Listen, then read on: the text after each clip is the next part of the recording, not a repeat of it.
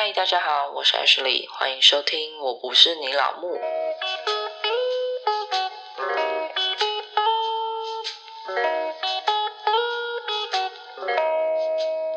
嗨，大家好，我是 Ashley。最近实在是太久没有录了，因为我觉得频道好像一直就是这样子，没有特别的起起伏伏。这中间我也是有在想，说到底应不应该要改成一季一季的方式去做？因为我发现每隔周这样子录的话，有时候会觉得题材方面好像很没有连贯性，然后很破碎，所以我有在想，要不要用一季一季的方式来去做这件事情？但是我也很怕我偷懒啊，因为我就是一个超级容易偷懒。的人，所以就想说，先照这样子隔周的方式录好了，走一步算一步喽。因为毕竟这也不是真的要当我的什么工作之类的。原本是一周一次，结果现在变隔周一次。不是我要偷懒，因为我觉得一周一次对我来讲有点太难了。小朋友真的是很失控，我到现在还没有办法完全掌控他的，比如说睡觉啊，或是吃饭啊，什么有的没的。主要还是睡觉这件事，因为他到现在每天晚上都会讲梦话，我不知道是不是太兴奋还是怎么样。反正他除了讲梦话之外，他还很容易惊醒，就是睡到一半然后突然大哭。如果我不在他旁边的话，他就会哭到一个声嘶力竭，然后要找到我为止。有好几次就是我哄完他睡觉就去洗澡，结果没想到在我洗澡的时候，他就突然醒了，要找我，然后就一直疯狂的大哭，就一直哭哭哭哭，可能哭到怎么都没有人去找他，就 他就自己开门，然后冲出来给我趴在浴室的门口，在那边拍门大哭。那时候我还在洗。澡，然后没有发现这件事，因为有水声嘛，我还以为是隔壁邻居，还是不知道哪一户的小孩就是大哭这样子，就没想到哦，是我家的小孩耶，真的很夸张。自从那次之后，就是每天晚上要做事情，就是很容易被打断之外，还没有办法很专心的做一件事情。所以录 podcast 这件事，其实也是我自己用很琐碎的时间去录，所以一个礼拜就要出一集，对我来讲真的太难了。然后现在的方式就是。两周一次的录音嘛，然后一周大概是找题材啊，干嘛的？第二周录音剪辑这样子，所以其实录这么久，我到现在还是没有一个存档，就是我可以啊随时想放就放。我觉得这点有点不太好，因为就很容易像这样子 delay 掉。反正我现在还是斟酌啦，然后想说看哪个方式比较适合我，但目前还是维持两周更新一次啦。另一件我要跟你们分享的事情就是，我最近看了《诈欺女王》这部片，完全就是为了 Rosamund Pike 去看的，因为我觉得女主角在在《Gone Girl》里面真的是太屌了，就是她的演技真的是有惊艳到我。然后我觉得她很适合演这种坏人装好人的角色吗，就是有点阴险的这种角色。而且我觉得他又超正的，当初就冲着他去看这部片。但是看完之后呢，我只能说有点失望啊。前半段我觉得还不错，后半段我就觉得嗯，好像没有前面那么精彩。然后我本来以为它是一部就是像大卖空那种，结果没想到后面直接变成一个。动作片，我有点傻眼。看完这部片，就会觉得，嗯，就是一部电影。你不会觉得它爆好看，或是超难看，就是一个平铺直叙，然后不差的电影，但也没有到很惊令人惊艳。我觉得大家可以等下片之后在 Netflix 上看看，应该会有吧，我也不确定。反正没有到非常推荐了。好啦，这就是我最近想跟你们分享的事情。然后我们可以进入我们的正题啦。这集打算来聊聊在卸货前跟刚卸货之后那一段煎熬的日子。也算是一个分享跟记录了，因为我发现讲了这么多集，然后我好像没有记录到那个我觉得最惨的时段，所以想说今天特别来记录一下，然后顺便提醒我，如果之后我还要生第二胎，我一定要来听一下这一集，看可不可以劝退我生产前那个煎熬。其实我觉得可以分成两个部分，一个是心理上，另外一个是生理，这两个交缠在一起，就让你万分痛苦。因为在生理上，我记得我怀孕的时期算是过得还算可。可以，就是没有什么太凄惨的时光。比起众多的孕妇们，我算是过得还好的。但不知道是不是我太乐观啦，反正就是没有太大的不舒服。因为我有听过一路从孕期初期吐到泻火，或者是什么都吃不下，然后闻到味道就想吐。我有听过超惨的，他就是喝一口水都会觉得恶心心反胃，只是到后期有好一点才能够勉强吃下一些东西。那我怀孕初期的症状大概其实只有恶心跟头痛，虽然说不算很惨，但是也是有点不是很 OK，因为那个头痛跟恶心算蛮剧烈的，就会一直想吐想吐，可是你吐不出来。好几次我就是跑去马桶那边要干呕，想办法把东西吐出来，因为我觉得就跟你宿醉一样，好像要吐出来比较舒服，但是完全吐不出来，你就是有一个呕吐物卡在那里的感觉。然后呢，头痛也是整个爆炸痛，真是痛到翻掉，没有在跟你客气诶。一开始也因为这样子，体重就是有掉了两三公斤哦，我真的觉得干比我自己减肥还快，有个不爽的。反正前三个月呢，几乎都躺在床上或沙发上了。但怀孕中期其实就有好转很多，真的是非常多。而且我觉得那是我孕期里面最爽的一段时间吧，因为那一刹那恶心跟头痛就突然间好了，然后宝宝也没有很大嘛，所以肚子不会非常的重，我就整个跟泰国下一样活跳跳，到处跑。然后那时候就想说，干也太爽了吧，可不可以这样子一直维持到生完就好？反正那时候就很正常，我可以煮饭啊，出去玩啊，睡到中午啊，就睡得很饱这样子，因为还是会有点嗜睡嘛。我反而那一阵子皮肤最好，因为睡得着，然后又吃得好，就整个人光鲜亮丽了起来这样子。但过完那一段很爽的时候，到了后期我又完全掉回地狱，你知道吗？真的是超夸张的诶而且我觉得最妙的一件事就是我那个前中后的孕期那个时间抓超准的，就是三个月、三个月、三个月这样子。因为一过中期那三个月之后，立马回地狱那种感觉，它中间没有一个什么缓坡可以让我适应一下，就是直接一个垂直掉到地狱。那时候肚子就开始大了嘛，然后就开始起大大小小的疹子，是那种很细粒粒粒的小疹子，但是你全身都有，然后非常之痒。它不是荨麻疹那种一块哦，它是一粒的那一种，反正就是痒爆了。然后医生也大概说，这个应该算是胎毒吧，就是你对宝宝有点过敏这样子。有听过一个说法，就是你们血型好像不同，所以会有点排斥。我也不知道是不是这个原因。反正呢，他就说啊，这个发病原因不知道为什么，也找不出感染源，你就只能擦擦药，然后等生完再来治疗。所以我那一阵子真的是。最痛苦的时候，因为白天他妈爆痒，半夜更痒，就可能半夜温度比较低吧，或者是比较干燥，反正就是痒到一个翻掉，是睡一半会痒醒的那一种，入睡也非常困难，因为你就一直很痒很痒，真的是累到不行，然后睡着，每一天都是这样子。然后医生开的药一点屁用都没有，我也不知道是为什么，因为医生是开外用药，然后完全没有用，诶整个发疯，诶我狂擦，我几乎已经擦了我全身的百分之七。七八十的皮肤吧，它就只有刚涂完之后比较不痒，让我可以入睡。但是，一到中间我又被痒醒，然后又要再去涂药，反正半夜就这样子睡睡醒醒啊。其实等于几乎都没有睡到觉，然后就觉得很痛苦，因为那时候肚子就开始变很大，腰酸背痛，完全就没有办法好好的睡着。我那时候就是完全在靠我的 意志力在止痒，诶差点以为自己要死在床上，就是都不用睡觉啊，就是浑浑噩噩的。然后那时候妇产科也看了嘛，皮肤科也。看了吗？都是说要只能等我生完，然后看会不会好转，再来治疗。要我擦药啊，然后注意一下饮食啊，跟环境温度、湿度这样子，就有点治标不治本啦。然后我就有点受不了了，我就开始狂问其他人说啊，有没有什么其他方法？家人就建议我去看中医，因为中医呢，其实真的是我最下下策。我超讨厌看中医，因为我很讨厌吃中药，中药真的是爆臭诶，我真的是没有办法。但是我真的觉得。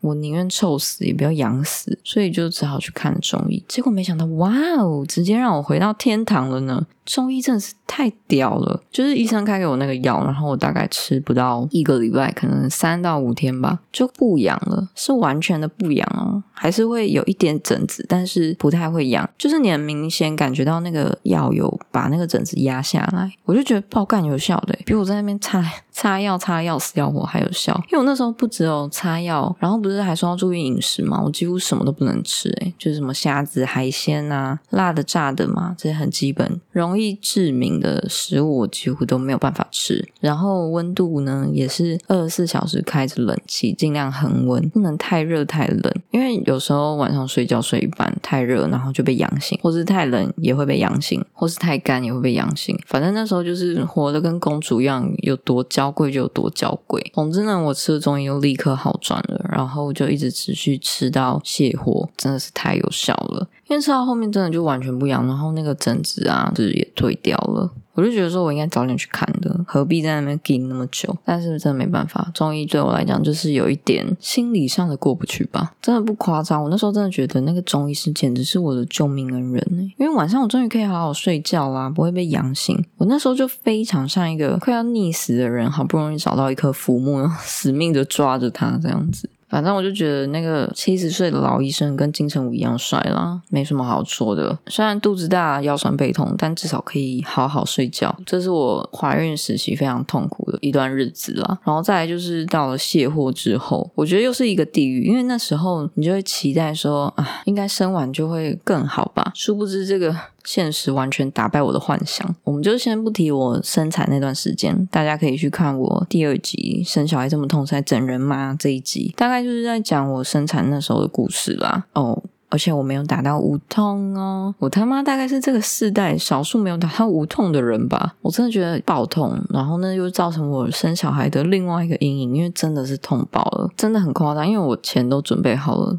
打无痛本来就是在我的预算以内，结果他妈的居然没打到，我到现在还是非常的怀恨在心。不能怪医生，我只能怪我自己，就是没那个命啊。反正非常痛苦，以至于我又有一点阴影，不太敢马上生第二胎。好，那我们现在回到另外一个层面，就是我刚刚说心理上的改变是什么？我有说过，其实我没有料想到会这么快就生小孩，因为这件事呢比我预想的还早一两年，所以测到那两条线的当下，我真的是很紧张，然后脑袋有一。空白，我立刻就打电话给我老公，然后问他要怎么办，因为我也不知道该怎么办。其实也不是说不知道该怎么办，因为你就只能生下来或是拿掉嘛。只是我那时候对于生下来这个想法有一点疑惑，以至于我脑袋就有点卡住，就是很需要别人帮我做决定。然后反正我就非常的傻眼，我老公呢当下应该也非常的傻眼，我们两个就是一起吃惊，然后在 电话里面不知道该说什么。因为在那个当下，我其实问他要不要拿掉，就不要生了。对，因为我真的没有想想到会这么快，然后我没有这么喜欢小孩。我觉得我的人生里面没有一定要有小孩，而且那时候很荒唐，因为我记得我测到两条线的那一那一天晚上，因为我跟我朋友吃饭嘛，我还跟我朋友说我没有这么快就想要有小孩，我觉得可以之后再有小孩啊，或是 blah blah blah blah 讲了长篇大论的我不想要这么快有小孩的理论。结果我没想到当天晚上测到两条线，我真的是觉得有个荒唐的。反正我就觉得我什么时候没准备好，我不知道我有。没有办法当一个妈妈之外，我又觉得我的人生好像没有办法被掌控，就是有一种失控的感觉，因为这完全在我计划之外。反正就是有一点彷徨吧，然后有点茫然，也不知道该怎么办。但另外一方面的挣扎就是，我觉得我好像其实年纪也到了，虽然以现在来讲算早，但是我觉得好像再不生就会后悔，或者是万一以后想生怎么办？反正那时候就有一点这种想法在啦，就想说好吧，既然他都来了，那我们就把他生下来。好了，但我觉得经历过第一一胎，我第二胎真的不会这么勇敢诶，说生就生，因为我那时候真的没有想到生产会有这么多的问题，然后会有这么多很累的事情。现在就有第一胎的经验之后，就会想说再缓缓好了。就可能会一直拖下去吧，我也不知道。反正那时候天人交战之后，就决定生下来嘛，就开始准备婚礼啊、买房子啊、看月子中心啊、宝宝用品那一些一连串有够刺激的事情，然后我要在半年内做完，因为那时候就赶着要在我肚子大之前办完婚礼跟买房子，立刻要做人生超重大的抉择。但那时候也蛮幸运的一件事，就是有找到现在这间房子啦。这间房子算是一个很奇葩的物件吧，因为这间房子。本身呢，它其实是个空屋，完全没有住过人，连天花板都没装哦，真的没有半点有人住过的痕迹在里面。听说屋主是要买给他儿子啦，那他儿子就是好像常年在国外吧，然后加上他们其实在台北市还有其他房子，所以呢，他们就完全没有要住这一间，然后想说空着也是空着，不如就拿出来卖掉，因为我们是租社区嘛，你还是得付管理费，然后你还要缴税，不是空屋放着就没事诶，你还是要有一点维护的成本在里。面就觉得哎，有钱人就是不一样啦，还给我囤这么多房子，我手上不知道有几间房子吧，反正我觉得啊，好爽哦。然后儿子也很爽，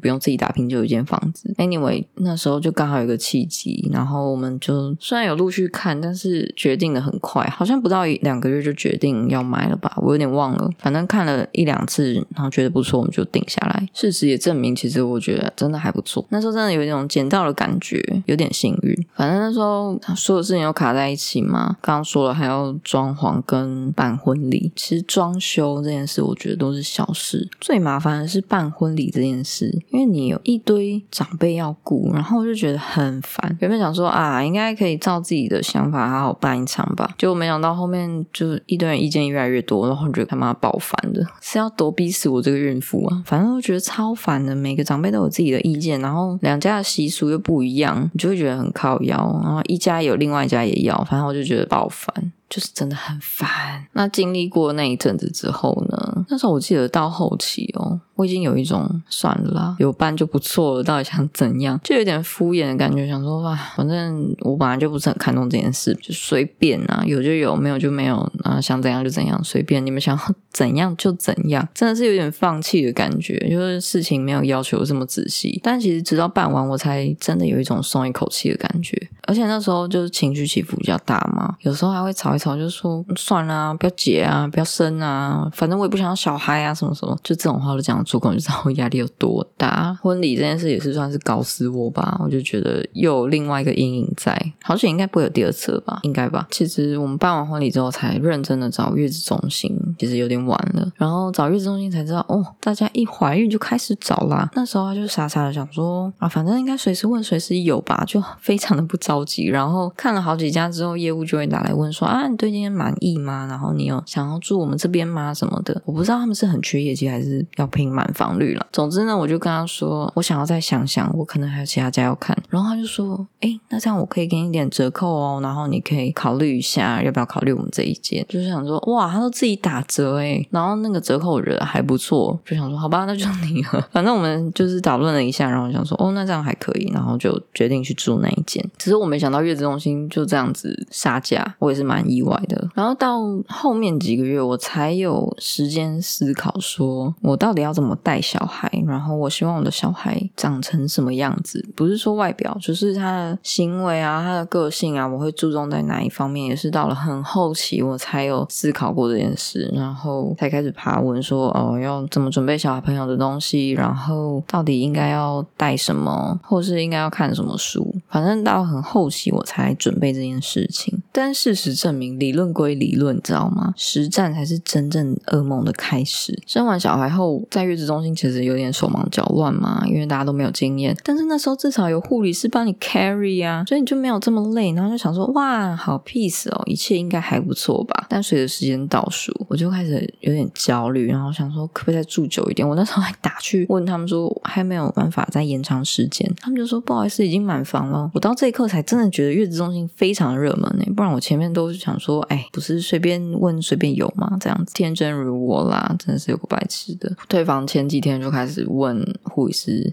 应该要怎么样怎么样怎么样啊？或者是小孩拉肚子应该要怎么样处理啊？红屁屁应该要怎么样处理啊？虽然前面都有教，但是你就会很焦虑，然后就觉得好希望在这里住个两年，住到他两岁哦，怎么这么快就要结束了？超想哭的。回家就是整个手忙脚乱，然后你吃不好睡不好，半夜呢又再度无法睡觉，就觉得超级崩溃的。小孩子每两个小时醒一次，白天也不太睡，每天都心力交瘁耶。而且那时候老公就要回去上班。了嘛，我就每天都很焦虑，想说怎么办？只剩我跟宝宝在家，我应该要怎么办？我觉得好可怕，我觉得很害怕，就是一个非常崩溃又非常黑暗的时间。而且那时候因为没有睡觉，我真的觉得记忆力大退化。哎，就是人家不是说一孕傻三年吗？我觉得不是怀孕的原因，根本就是因为你他妈没有办法睡觉，你的脑细胞直接死亡，死到一个你完全没有办法用脑的程度，因为完全不能睡觉啊！你说你熬夜，隔天还可以补回来。那一阵子真的就是你晚上没办法睡，白天也不能补眠，因为小孩白天就他妈不睡啊，我都不知道他兴奋什么，然后整天都抱着，一放到床上就爆哭，想说床是有刺是不是？老娘 多想睡那张床，你不睡我睡就好了，就觉得很累很崩溃。反正那一段日子我完全没有在用脑，我真的不知道怎么熬过来的。坦白讲，那时候做所有事情就是一个反射动作，你知道吗？就是哦，肚子饿了吃饭，小孩饿了喂奶，就很机械性的做这些事情，完全没有思考说那我下一步要怎样，然后我怎样怎样怎样，完全没有。比如说他尿尿我就换尿布，就是一件很反射性的事情，就很像命运好好玩。我不知道大家有没有看过这部电影，就是里面那个爸爸他最后用遥控器自动他的人生嘛。我觉得我那一阵子也是这样子，就自动导航我的人生。我到现在也完全想不起来我怎么熬过来的。哎，该不会大家没有听过这部片吧？它虽然有点老，但是它还是一部蛮经典的片，好笑又感人，非常值得大家去看。总之的那一段时间就是自动导航嘛，然后那时候特别讨厌别人跟我说怎么会这么累，应该还好吧？你就跟着一起睡就不会累啦。我想说，干我他妈不会想一起睡吗？我当然是想爆了，妈的小孩就不睡啊，我就没有办法跟着睡啊。你以为每个小孩都很天使是不是？我女儿就是个恶魔啊？怎样？反正就觉得很不爽。我因为我有试过跟着他一起睡，结果他只睡半个小时就醒来，然后我才准备要深度睡眠的时候就被他吵醒，以至于我更累。到最后我就放弃这件事，然后就想说，好，他睡觉的时候我就来可能洗奶瓶啊、做家事啊，或者是挤奶，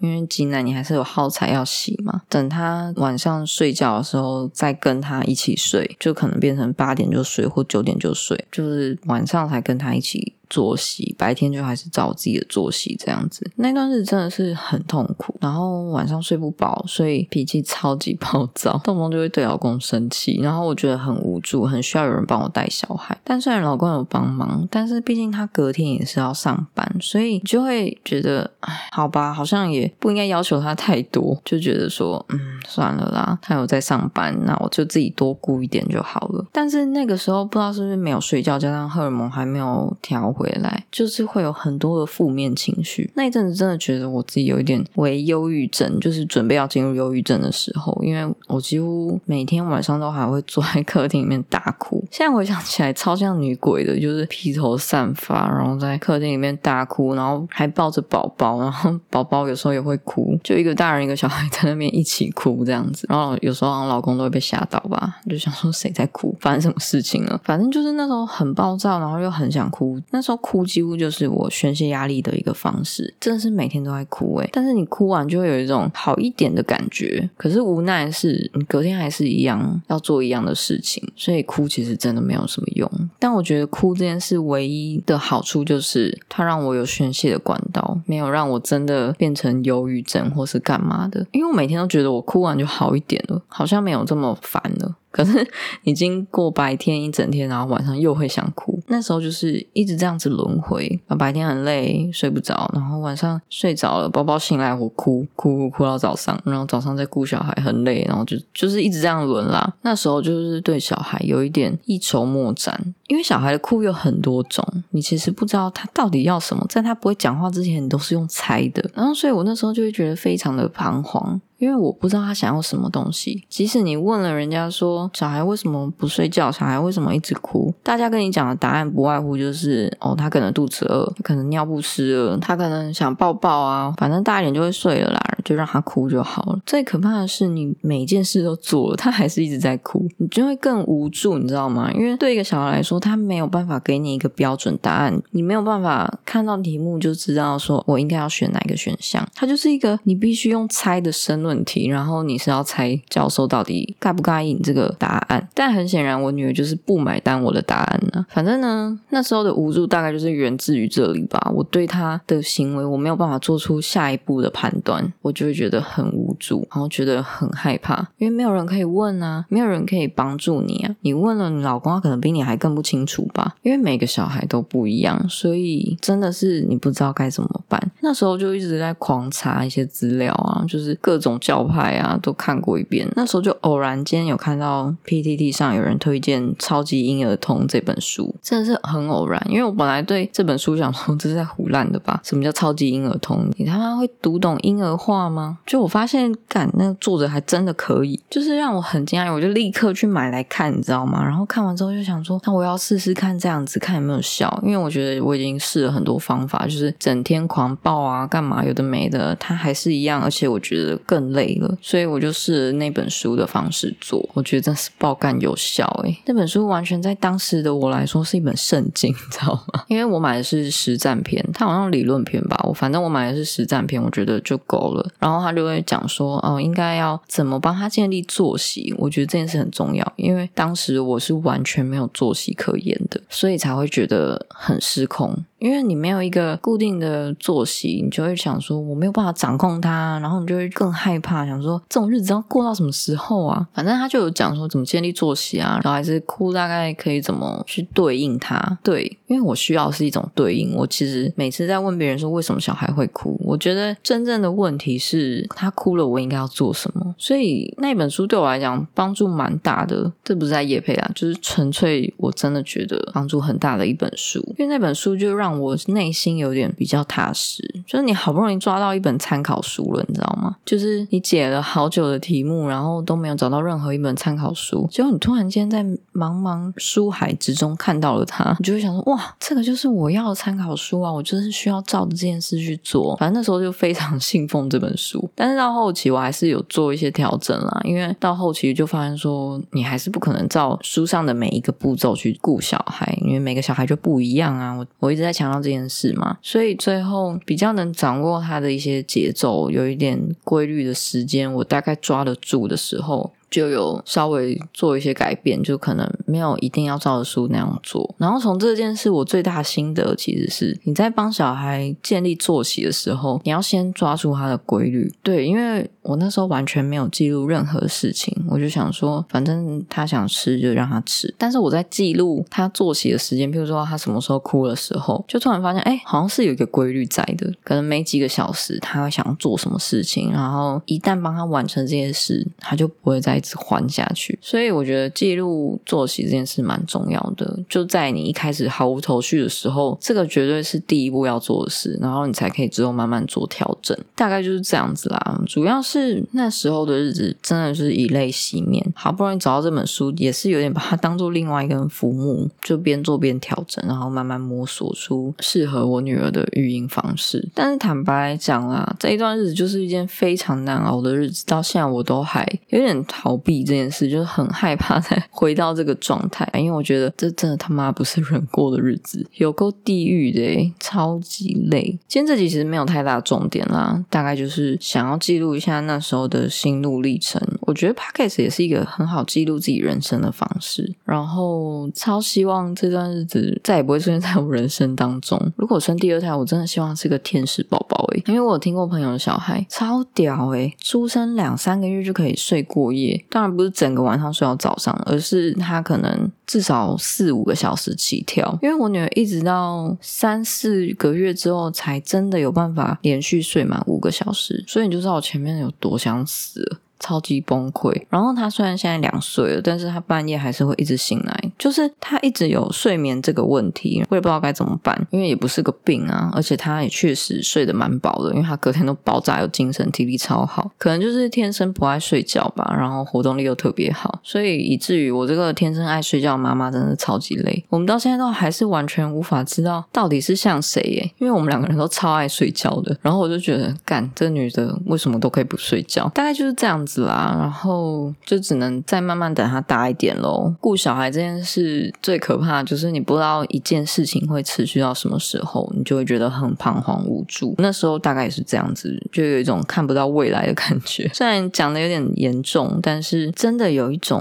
哦，这种日子要持续到什么时候，我真的不知道什么时候会有结束的一天。虽然也是这样过来了，但是还是觉得很痛苦。大概就是这样子，分享给可能有跟我一样痛苦的人吧，就是。大概讲一讲我自己的心路历程吧，因为我上一次有讲了一集，我很抗拒育儿这件事嘛，我就有在思考说，到底我为什么会这么抗拒？然后我就发现说，可能是这一段经历太痛苦，痛苦到我就是完全更不想顾他，所以希望今天讲出来可能会好一点吧，maybe。虽然现在已经好转很多了，因为他已经可以睡很久了，但是 最近呢，我就发现他好像睡眠时间又开始减少了呢，可能长大了吧，不需要睡这么久。然后我就觉得好崩溃哦，我又开始变有点累了，因为他好早就起来哦，六七点就起来，然后跟我说要去玩溜滑梯，真想踹死他哎！最近他就六七点起来之后，不一定会来叫我，然后他会冲去另外一间房间叫他爸起床，就是一定要全家人都挖起来他才开心呢。好，那以上就是今天的内容啦，欢迎来留言分享看看你们都是怎么度过这些时期的。喜欢今天的内容，欢迎订阅、追踪我的 IG 或是留下你的评论。你也可以在 Apple Podcast 跟 Mr. Bus 留下你的想法哦。那我们就下次见啦，拜拜。